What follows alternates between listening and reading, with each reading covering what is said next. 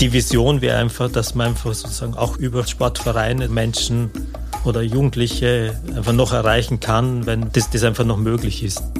Was ich mir vom Sport in Österreich jetzt wünschen würde, ist einfach, dass diese, diese typische österreichische Ansicht immer eher, dass man sich so abputzt und zuerst einmal sagt, nein, nein, hat nicht stattgefunden, dass man das einfach, einfach ablegt und sagt, okay, wenn man ein Problem hat, dann hat man das Problem und dass man es dann einfach gemeinsam anpackt.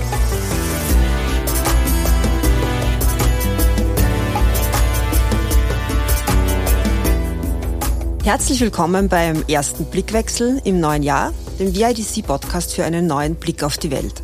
Mein Name ist Sibylle Straubinger, ich bin die Direktorin des Vienna Institute for International Dialogue and Cooperation, kurz VIDC. Einmal im Monat führe ich ein Gespräch, das uns eben einen Blickwechsel auf aktuelle internationale Themen ermöglichen soll. Der Beginn des heurigen Jahres ist ja nicht gerade zum Feiern, daher ein umso besserer Grund, heute einen Blick auf eine Initiative zu richten, die wirklich Grund zum Feiern hat. Fairplay, Teil des VIDC, feiert heuer ihr 25-jähriges Bestehen. Meine heutigen Gäste sind Niki Staritz und Kurt Wachter. Kurt ist Bereichsleiter und Gründungsmitglied von Fairplay. Er hat viele Jahre das Netzwerk Football Against Racism in Europe, FAIR, koordiniert und mehrere EU-Projekte, wie zum Beispiel das Sport Inclusion Network, SPIN, geleitet.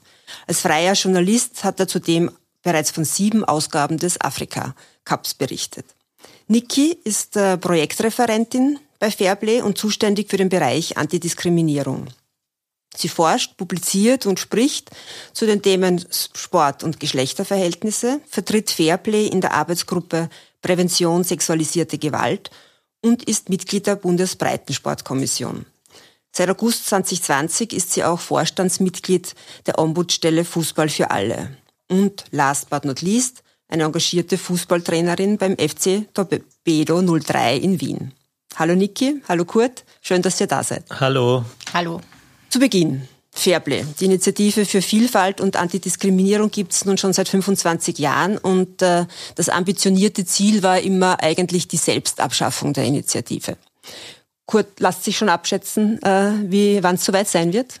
Ja, also in der Tat war, war das wirklich der, die, die sozusagen etwas naive Vorstellung, dass wir eben äh, mit einem Projekt starten und eben dann sozusagen unsere Aktivitäten eben den, den Rassismus aus, den Stadien verbannen. Also damals war das eben ähm, Ende der 90er Jahre waren das äh, also diese Urwaldgeräusche gegen ähm, schwarze afrikanische Spieler, also auch, auch, auch in österreichischen Stadien, die damals eben niemand, äh, also es gab Fans, die, die sich dagegen positioniert haben, aber eben die breite Öffentlichkeit und, die, und der Journalismus, die haben sich da ähm, nicht drum gekümmert. Und, und wir hatten wirklich die, diese Vorstellung, eben über Bildungsarbeit, über Fanarbeit sozusagen dieses Problem sozusagen zu, zu lösen. Und leider äh, muss man sagen, ist es äh, nicht so passiert. Es, es, hat sich viel getan. Und äh, ich würde sagen, Selbstabschaffung ist, ist natürlich äh, ja, nach wie vor ein, ein hehres Ziel, aber leider bin ich da momentan etwas pessimistisch, muss ich sagen. Niki, wie siehst du das im Bereich der Antidiskriminierung? Ziele und damit Selbstabschaffung eher schon in greifbarer Nähe?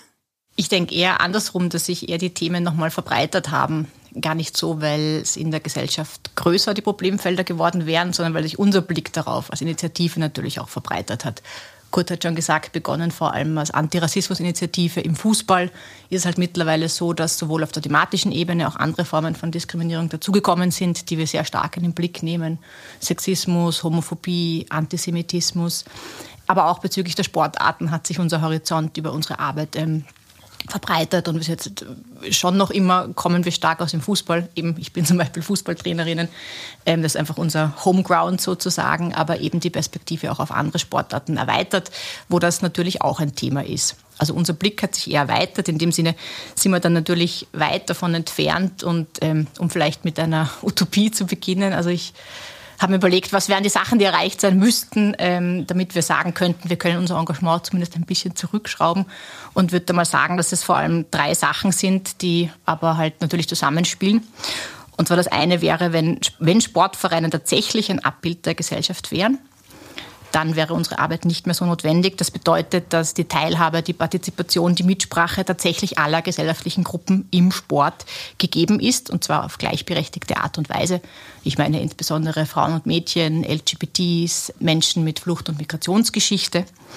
Auf allen Ebenen natürlich. Nicht nur was Athletinnen betrifft, auch was Funktionärinnen betrifft, Schiedsrichterinnen, Sportpolitik, Sportjournalismus, Trainerinnen und so weiter. Also wenn wirklich alle, die wollten, genau jene Sportarten auch ausüben könnten, ähm, die sie möchten, das wäre die eine Ebene, die erreicht sein müsste.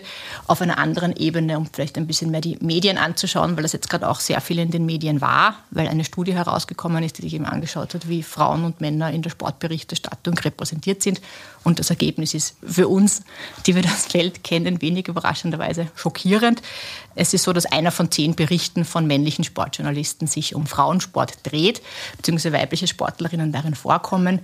Wissend, dass es fast nur männliche Journalisten gibt, ist das natürlich ein, ein Wahnsinn. Also wenn hier einfach auch Diversität mehr gegeben wäre, was die Sichtbarkeit betrifft, dann wäre ein weiteres Ziel erreicht und auf einer dritten Ebene ähm, vielleicht die ähm, Ressourcenebene, wenn tatsächlich alle Ressourcen gleich verteilt wären dann könnten wir, glaube ich, mal sagen, okay, wir lehnen uns zurück, reduzieren alle auf fünf Stunden und genießen das Sportleben. Ich habe euch jetzt zwar am Anfangs eh kurz schon vorgestellt, quasi was, woher ihr kommt, was ihr macht, aber vielleicht könnt ihr trotzdem euch noch und, und eure Arbeit bei Fairplay ein bisschen näher erläutern. Niki, vielleicht beginne ich mit dir. Du bist ja abseits von Fairplay in vielen Gremien und Projekten auch involviert. Kannst du deine Arbeit dort und vor allem sozusagen welchen Zusammenhang sie auch hat mit der Fairplay-Initiative ein bisschen beschreiben? Naja, ich bin vor allem bei Fairplay zuständig für den Bereich Antidiskriminierung. Also wir schauen uns eben an, ähm, also wir kennen die Problemlage, glaube ich, recht gut im Sport. Ähm, welche Themen gibt es da? Rassismus, Homophobie, Sexismus, Antisemitismus und wie die auch miteinander verlinkt sind im Sport. Wir kriegen Meldungen über Fälle von Vereinen, von Fans, von Spielern, Spielerinnen, die eben diskriminiert werden. Wir haben hier auch ein Dokumentationssystem, wo man eben genau diese Fälle erfasst, weil was bei all diesen Themen ja oft fehlt, ist überhaupt mal eine gescheite Datenlage, dass man überhaupt weiß, was ist Thema, vor allem auch, weil bei Förderungen immer gefragt ist, ja, Zahlen, Zahlen, Zahlen, Zahlen. Und dann ist es natürlich auch sehr wichtig und gut zu benennen, was da auch wirklich hereinkommt. Ähm, Dokumentation ist immer so eine allererste Ebene der Bewusstseinsbildung auch. Wir arbeiten vor allem natürlich mit dem Bereich Bildung und Schulungen, weil wir halt denken, es geht jetzt weniger darum, irgendwas zu sanktionieren oder zu bestrafen. Das ist weder unsere Aufgabe noch unser Ansatz, sondern wir wissen, es gibt da Probleme. Wir wissen, im Sport sind nicht, haben nicht alle die gleichen Möglichkeiten. Im Sport sind vor allem Frauen, Mädchen für bestimmte Sportarten scheinbar prädestiniert. Also sie haben in vielen Sportarten einfach nicht die gleichen Möglichkeiten und sich da anzuschauen über Bildung, über, über Schulungen mit den Vereinen, mit aber auch den Athletinnen, mit den Trainerinnen anzuschauen, was sind denn da die Barrieren und wie kann man die überwinden. Unsere Erfahrung ist ja da ganz stark, vor allem im Breitensportbereich, um den es uns, glaube ich, immer mehr geht, weil Breitensport ist der Bereich, wo einfach 95 Prozent unserer Kids und der Menschen generell Sport ausüben, ähm, wieder halt ähm, Exklusion passiert, unter anderem durch Diskriminierung, aber nicht nur.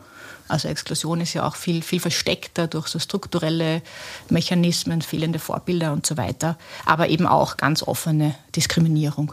Und das schauen wir uns an und arbeiten mit den Leuten, bauen hier auch gegenseitige Berührungsängste ab. Ganz viel ist ja ähm, einfach Unwissen und wenn sich die Leute dann endlich mal auf einem Tisch wiederfinden, dann haut es eh meistens hin, nur bis es soweit ist, ist oft, oft sehr, sehr, sehr viel gefragt. Vielleicht Kurt, ein Schritt zurück sozusagen, weil 25 Jahre ist jetzt der Anlass auch für diesen Podcast. Und du bist seit der Gründung dabei bei Fairplay. Und das VIDC hat sich ja immer mit entwicklungspolitischen Themen befasst. Und plötzlich sozusagen kommt es zu einer Abteilung, einem Bereich, der sich mit Sport und Antirassismus und Fußball beschäftigt. Wie ist es dazu eigentlich gekommen? Ja, also wir haben schon, also eben 97 ist eben das, das Gründungsdatum. Äh, ein Jahr davor gab es ein österreichweites äh, Kulturfestival, Surasar Afrika, wo, also von, vom VEDC und, und da war sozusagen, also es war ein, ein, ein Riesenteil mit, äh, ich weiß nicht, 140 Veranstaltungen, Konzerte, Ausstellungen und so weiter. Und eine Idee war eben auch über Fußball, Fußballkultur sozusagen ähm, Menschen in Österreich zu erreichen, aber auch, auch mit, den, mit der Community, mit, mit der äh, afrikanischen Diaspora in Österreich zu arbeiten. Und das war schon recht konkret. Damals gab es äh, Südafrika, ist eben als äh, Verband neu in die, äh, in die FIFA aufgenommen worden. nachdem eben äh, die Apartheid abgeschafft worden ist. Und wir haben den, den ÖFB dazu gebracht, äh, sozusagen Gespräche aufzunehmen mit äh, Südafrika, ein Länderspiel zu, zu organisieren. Und der Vertreter, äh, Danny Jordan, war in Wien und, und, hat verhandelt. Leider ist es dann, äh, hat sich das nicht äh, materialisiert.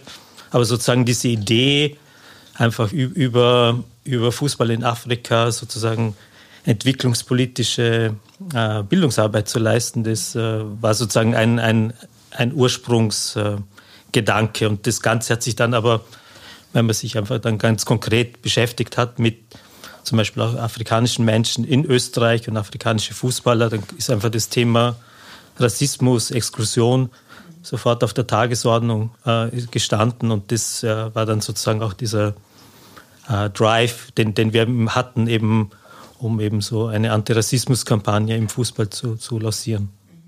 Jetzt hat sich seit der Gründung viel getan. 25 Jahre ist ja eine lange Zeit. Und das tut sich eigentlich jedes Jahr wahnsinnig viel, weil ich kenne ja eure Arbeit. Gibt es etwas, auf das ihr besonders stolz seid, sozusagen im Rückblick, ein Highlight, ein persönliches Highlight, das ihr immer in Erinnerung habt? Sozusagen ein Highlight war eine, eindeutigerweise natürlich auch diese, diese internationale Vernetzung. Also wir haben eben in Wien äh, 1999 äh, äh FAIR gegründet. FAIR steht für Football Against Racism in Europe und das war einfach in einer Zeit, wo eben die äh, Verbände UEFA, FIFA gesagt haben, äh, Rassismus, das ist nicht, nicht unser Thema, Fußball wird, wird missbraucht. Sozusagen, sie haben einfach sozusagen die Verantwortung von sich äh, gewiesen und, und, und erst durch dieses Fair-Netzwerk, wo wir eben auch mit, mit englischen Kolleginnen, Kolleginnen, Kolleginnen aus, aus äh, Polen, aus, also Osteuropa, wo einfach das Problem noch also massiv war in, in den 90er Jahren, also der, der Rassismus in den Stadien und haben das erst sozusagen da reingetragen in, in, in die UEFA und, und FIFA. Und mit Fair hat sich dann eben auch äh, diese ganzen Kampagnen, die man jetzt sieht, also in, in den Stadien, das ist einfach sozusagen Standard geworden ist, äh, gegen Rassismus, gegen Diskriminierung äh, aufzutreten. Diese ganzen Botschaften, äh, Zero Tolerance und so weiter, das hat, hat sozusagen fair gestartet und das ist mit 2001 mit dieser Partnerschaft mit UEFA und dann auch FIFA hat das sozusagen abgehoben und das ist sicher im Rückblick gesehen, was sozusagen an, an, an der Masse, an, an, an Leuten, die wir erreicht haben, an, an Gruppen, die da dabei waren, sicher ein, ein Highlight. Mhm, Dynamik, dass das auch entfaltet hat. Ja. Niki, ja, ich kann dem nur zustimmen, also dass quasi etwas angestoßen wurde, was dann auch auf UEFA, FIFA-Ebene ähm, natürlich dann auf eine etwas andere Weise gelandet ist, die ganzen Antirassismus, aber auch die Gleichberechtigungskampagnen, dass das quasi auf, auf Basis dieses Netzwerks passiert ist von FAIR und auch von wirklich ähm, Fangruppen, die da in der Gründung zentral beteiligt waren und über diese Lobbyarbeit und Kampagnenarbeit dann wirklich in die Institutionen gekommen ist, wo es jetzt ist und jetzt natürlich auch ein bisschen etwas anderes ist, wie wieder geworden ist. Es ist dann ja manchmal so ein Erfolg, wo sich der Erfolg selber überholt. Das heißt, wo man sich dann wieder was anderes ähm, einfallen lassen muss, weil natürlich allein mit so PR-Kampagnen kommt man auch nicht weiter. Aber dass es überhaupt da auf der Tagesordnung ist, ist natürlich ein Wahnsinn. Vielleicht ergänzend noch, ähm, das ist jetzt vor allem für das Thema Rassismus, ist natürlich bei Themen wie Homophobie oder Sexismus steht man noch ein bisschen woanders. Ich denke da aber auch, wenn ich mich erinnere, ist das vor allem auf österreichischer Ebene, wenn ich mir denke, vor ungefähr zehn Jahren war es das erste Mal. Wir haben immer im Oktober jährliche Aktionswochen ähm, für Vielfalt im Fußball, wo wir einfach gemeinsam mit allen Profivereinen, Männer- und Frauenbundesligen plus ähm, Breitensportvereine einfach aufrufen, immer ein bestimmtes Thema wird gesetzt und alle können mitmachen und Zeichen setzen. Und ich weiß, ungefähr 2012 oder so war da das erste Mal der Schwerpunktthema bei den Aktionswochen Homophobie. Und da gibt es eben auch immer so ähm, Kapitänstatements. Die formulieren wir vor und die werden dann von den Kapitänen und Kapitäninnen vor dem Spiel ähm, vorgelesen und ins Mikro gesprochen. Und ich kann mich sehr, sehr gut erinnern, dass in den ersten Jahren allein den Begriff Homophobie vom Zettel zu lesen, war eine gewisse Hürde und Barriere. Also das war sehr interessant. Da sind alle drüber gestolpert. Das war noch so ein bisschen anrüchig. Der Begriff war niemandem bekannt. Gleichzeitig war es so ein bisschen immer das, ui, wenn ich mich gegen Homophobie positioniere, dann gerate ich vielleicht auch selbst in den Verdacht, vielleicht schwul zu sein und das will ich nicht. Also es war so ein bisschen was, hatte was Anrüchiges. Wenn ich mir das jetzt überlege, ähm, zehn Jahre später wo das einfach State of the Art ist und die Kapitäne das einfach vorlesen. Ganz im Gegenteil und sogar Videos schicken von, aus, aus eigener Initiative heraus, wo sie wirklich super Sachen sprechen und, und einfach, einfach relativ normal über Homophobie sich äußern und dagegen positionieren. Dann hat sich, denke ich mir, auf dem Feld auch einiges bewegt. Und das sind zwar immer nur so einzelne Spotlights, aber man darf es dann trotzdem, man schaut sich immer das Negative an und wo man eh immer noch dran arbeitet, etwas eh immer noch nicht funktioniert. Aber da muss man schon sagen, da ist gesamtgesellschaftlich, aber sicher auch durch unsere Arbeit sehr viel weitergegangen. Ja, das ist eh sozusagen auch meine nächste Frage oder das Thema, nämlich, dass sich seit 97 ja schon viel verändert hat und viel getan hat, auch im Sport, viel weiterentwickelt hat, Positives durchaus auch getan hat. Vor allem auch zu Themen eben wie Antirassismus, wenn man jetzt dann diese Debatte um den Kniefall daran denken oder eben auch Antihomophobie in den Stadien, in Regenbogenfarben, also all diese Themen. Und medial wird mehr berichtet, auch gesellschaftspolitische Themen sind präsenter im Sport. Und wie hat das sozusagen auch eure Arbeit verändert bei Fairplay?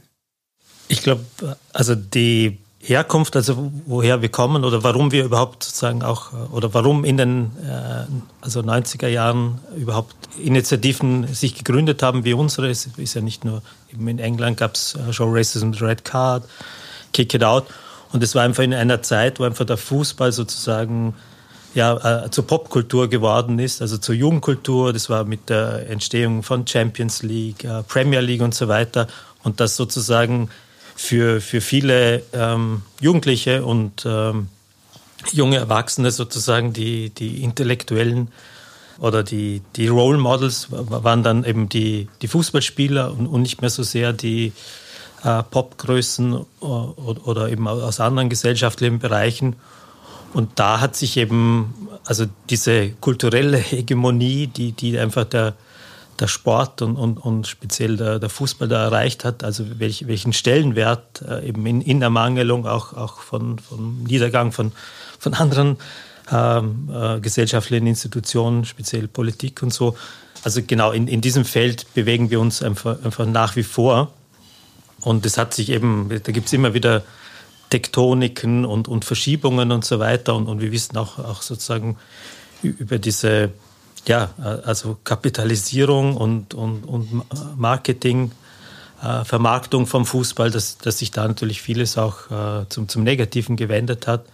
Aber sozusagen diese Ebene, äh, dass wir in, in einem Feld arbeiten, das eben für vielleicht ja, äh, nicht alle Menschen, aber für viele Menschen, auch wenn man sich die Einschaltquoten bei Fußball-WMs anschaut, das äh, ist einfach äh, nach wie vor sehr massiv.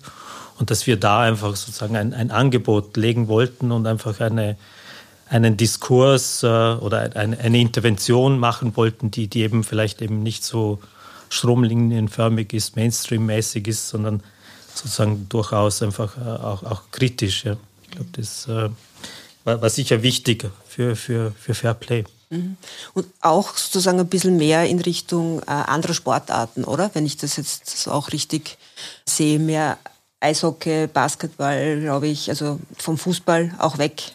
Genau, genau. Also das, das eben, das ist auch die Entwicklung von, von Fair Play, also als äh, eben Fußballprojekt gestartet und das wird jetzt einfach sehr viel also diverser sind, also nicht nur eben von den Themen, wie das Niki schon, schon angesprochen hat, also, sondern eben auch von, von den Sportarten und dass wir eben, äh, das ist angesprochen, also mit Eishockey hatten wir vor Jahren schon, schon äh, ein sehr gutes äh, EU-Projekt, also mit Eishockey-Liga. Wir hatten jetzt vor, vor kurzem ähm, am Institut die größten äh, Ballsportligen, also das ist eben nach wie vor Fußball.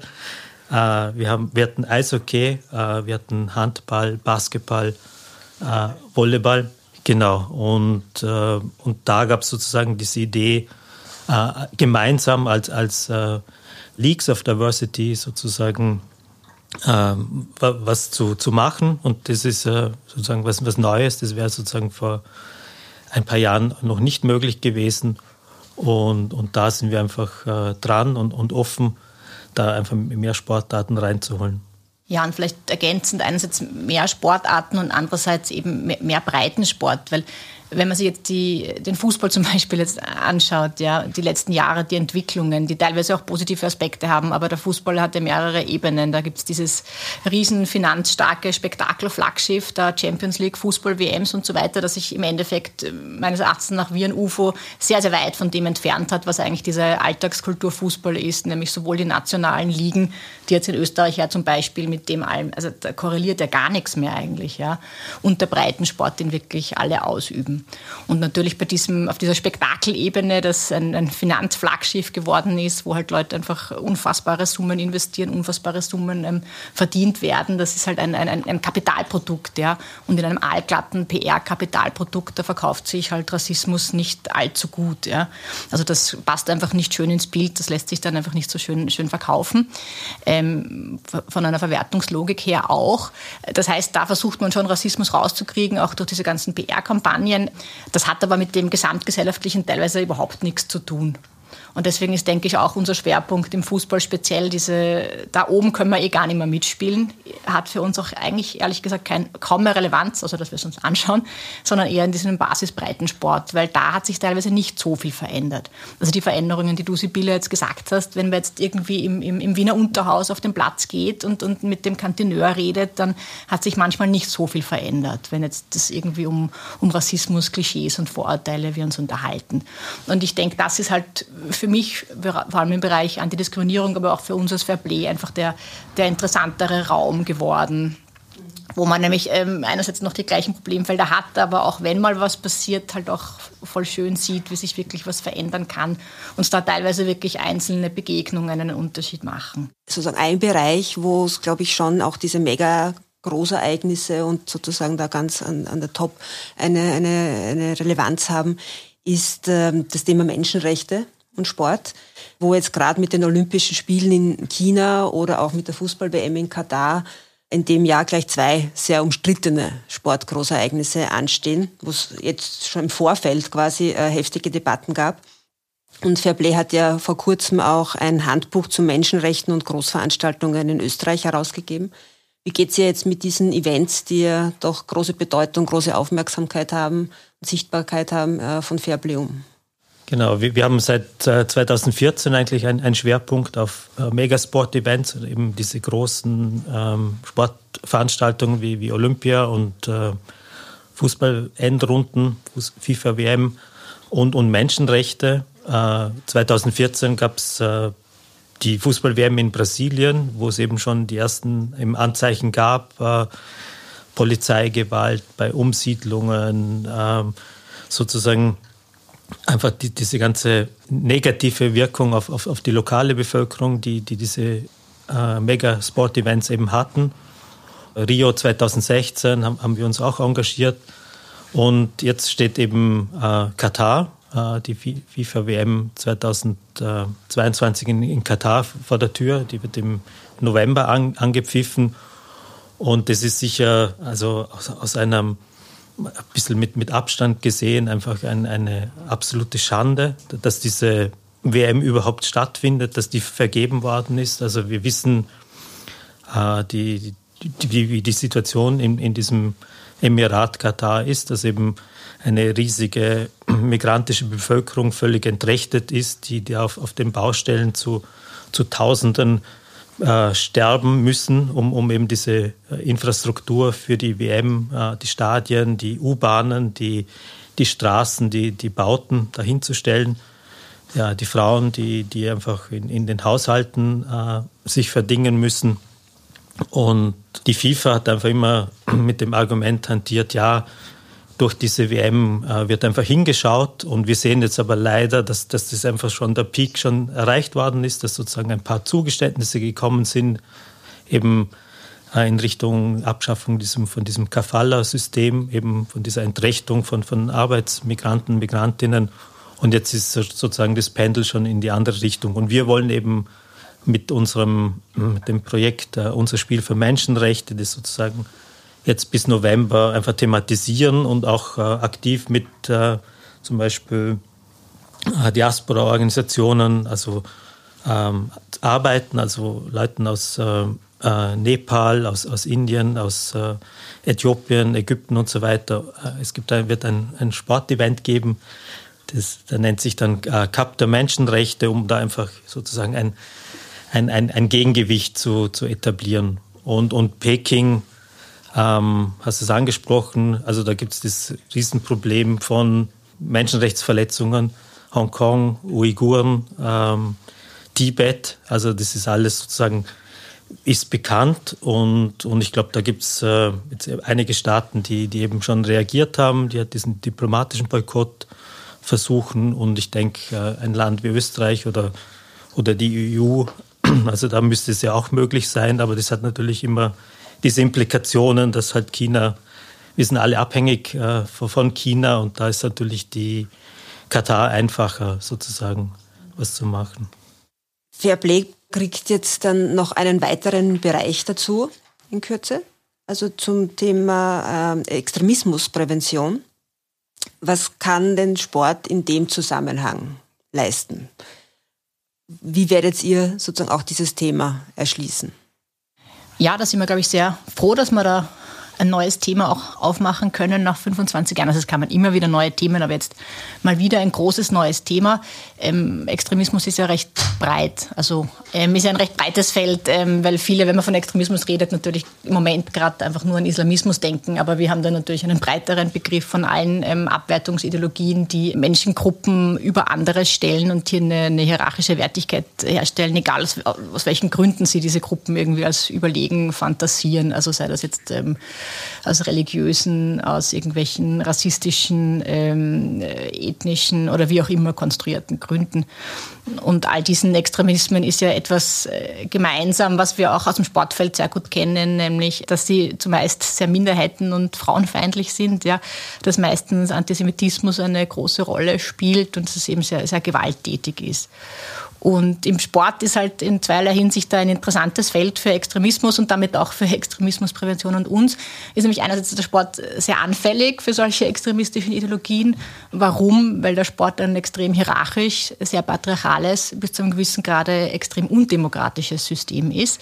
Also wo auch gerade in diesem Trainer, Trainerin, ähm, Athlet, Athletin-Verhältnis unglaubliche Hierarchien ähm, vorhanden sind, wo es, die in der Schule so gar nicht mehr möglich sind. Also wo Hinterfragen, Mitsprache, Sprache, demokratische Rechte einfach aufgrund der Leistung gesagt, das muss halt so laufen, es war schon immer so und, und, und dass sehr viel unter den Teppich gekehrt wird.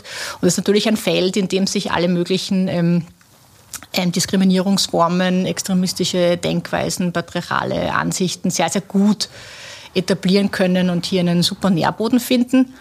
Von der anderen Seite her betrachtet ist der Sport natürlich ein Feld, wo vor allem, wenn man Männer und Burschen betrifft, und ähm, das sind sehr anfällig für extremistische Ideologien, ähm, ein Feld, wo sich alle, eigentlich alle Männer und Burschen ähm, treffen im Sport. Und zwar egal, wo sie herkommen, egal welche soziale Schicht, egal welche Religion, welches Land und so weiter.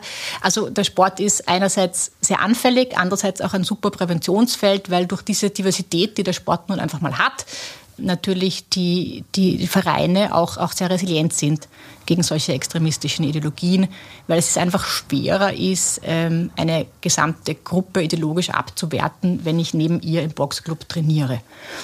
Und deswegen nimmt man sich halt das, ähm, das Feld Sport her. Und ähm, wir sind da gerade dabei, das, das aufzubauen. Und ich meine, ich denke, wir werden das so in, in drei Schritten ähm, anlegen. Vor allem das eine ist, dass man halt mal den Status quo und die Problemlage erheben muss. Also wir wissen einfach, dass es vor allem in den Kampfsportarten Extremismus, sowohl jetzt Rechtsextremismus ähm, als auch islamistische Ideologien ähm, ein Thema sind.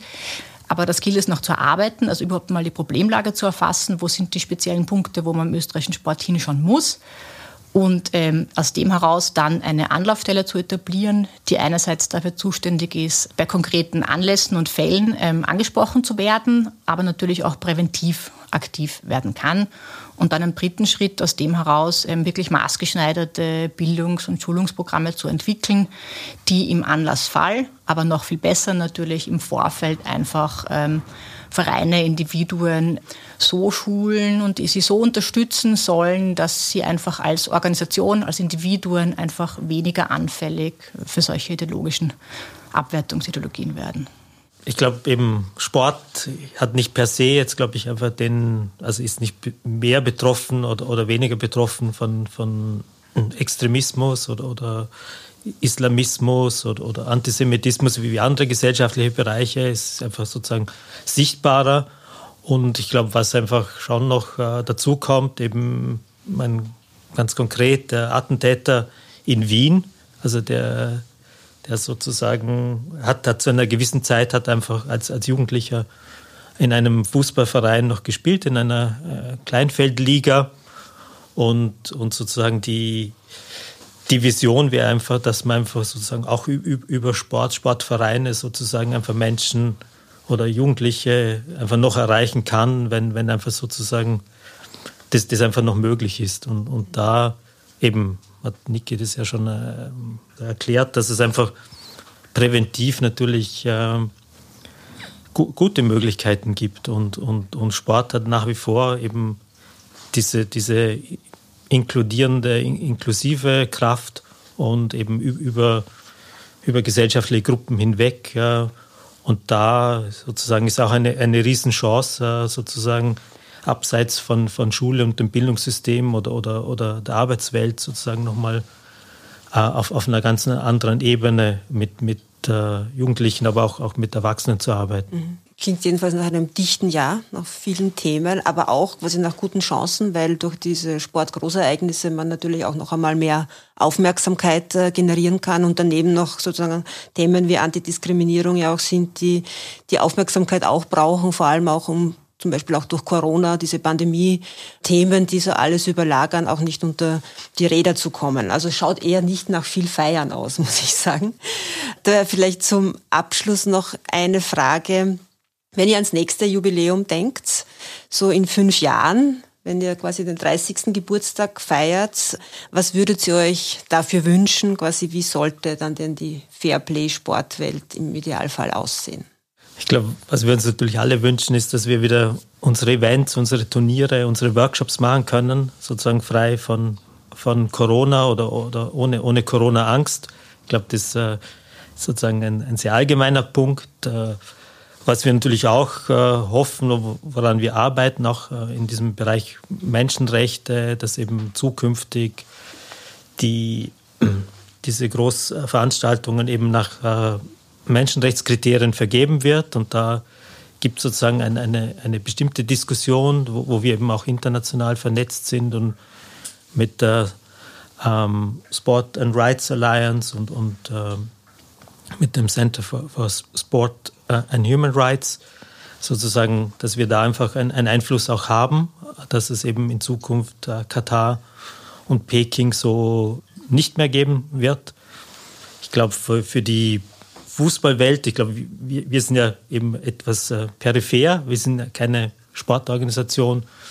Also ich glaube, wir haben da ein, auch eine, oder ich persönlich auch eine Vision, dass natürlich Sport und Fußball ganz anders funktionieren kann. Also dass sozusagen die äh, Relevanz wieder eine größere wird, dass sozusagen diese Abgehobenheit, sozusagen dass Fußball zum Beispiel nur mehr im, im Pay-TV irgendwo stattfindet oder, oder auf, auf, der, auf, auf FIFA, auf der, auf der PlayStation Plattform, dass der wieder einfach zurückgeholt wird in, in, in die Mitte und dass da ein, einige eben potenzielle Vorteile von Fußball eben in Richtung Integration, äh, in Richtung klassenübergreifende sozusagen Beschäftigung, dass, dass die, die einfach wieder sozusagen wieder realisiert wird. Genau. Niki.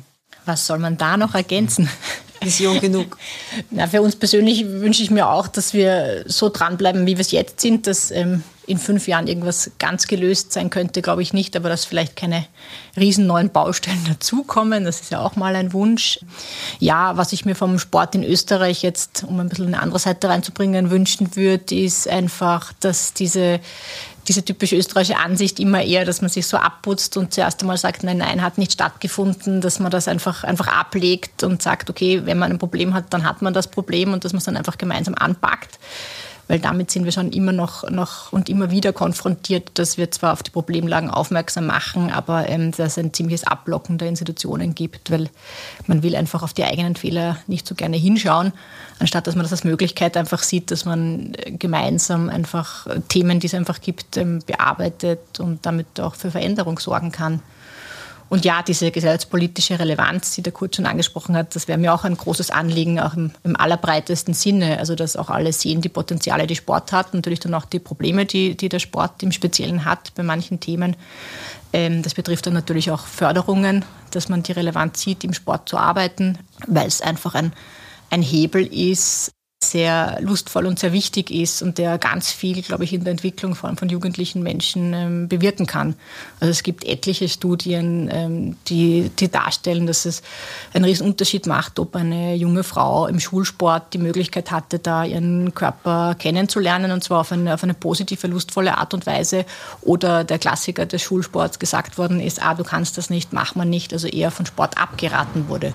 Also das zieht sich ja dann mit. Das ist einfach auch eine Möglichkeit, ähm, junge, selbstbewusste Mädchen, Frauen, Menschen ähm, ähm, zu haben, die, die, die stolz auf ihren Körper sind, die wissen, wo ihre Grenzen sind, denen ein soziales Umfeld ermöglicht wird. Jeder Sportverein ist eine soziale Welt. Ähm, da geht es ja nicht nur um das Sport ausüben. Und ja, wenn das allen offen stehen würde, dann wäre das sehr, sehr schön. Und ich denke, es würde in Summe eine ganze Gesellschaft weiterbringen, wenn wir lauter selbstbewusste, stolze junge Menschen hätten, die wissen, was sie wollen und auch sich da vielleicht ein bisschen durchsetzen können. Danke euch für das spannende Gespräch und ja, und doch noch ein bisschen Zeit zum Feiern im Jubiläumsjahr 25 Jahre Fairplay. Danke. Danke. Das war Blickwechsel, der Podcast für einen neuen Blick auf die Welt. Und auch wenn Fairplay die Themen nicht ausgehen, das 25-jährige Bestehen wird gefeiert werden. Was, wann und wo könnt ihr auf der Homepage auf fairplay.or.at oder auf den diversen Social-Media-Kanälen von Fairplay finden. Also Fairplay wünsche ich ein volles, pralles Jubiläumsjahr und euch allen ein gutes 2022. Es hat ja noch Zeit, den verhauten Jahresbeginn wieder wettzumachen. Bis bald hoffentlich beim nächsten Blickwechsel.